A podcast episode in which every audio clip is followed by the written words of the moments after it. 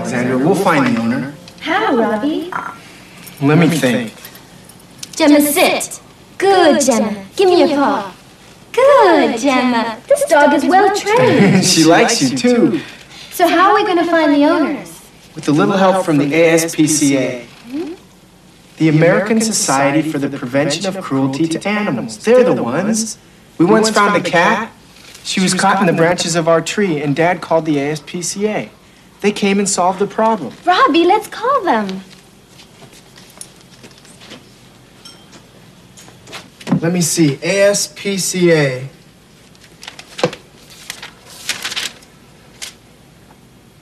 Here it is ASPCA Animal Shelter.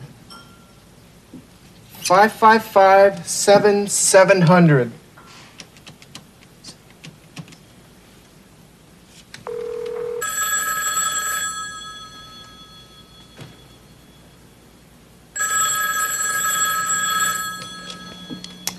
Hello, ASPCA.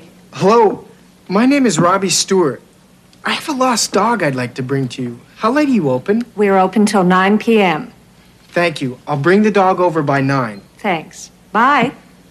Thanks. Goodbye.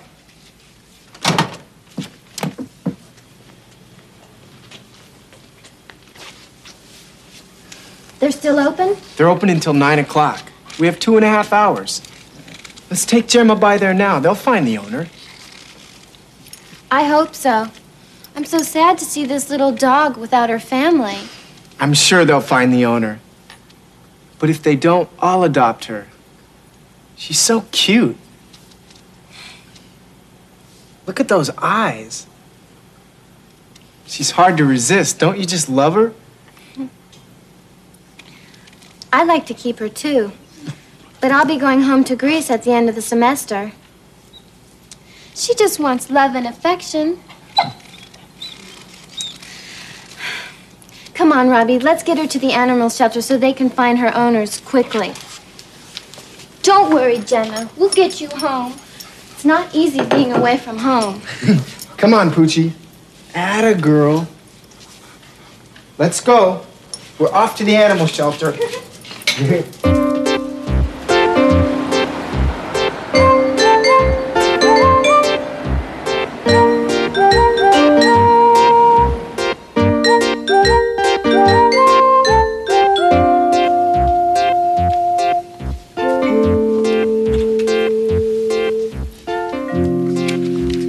Your name. Robbie Stewart. And this is Alexandra Pappas. Your name will do, Mr. Stewart. Your address? 46 Linden Street, Riverdale. Where did you find the dog? She found us. You tried calling the number on the collar, Yes, but the number is no longer in service. and there's no address on the dog tag. There's no other information. No ID number.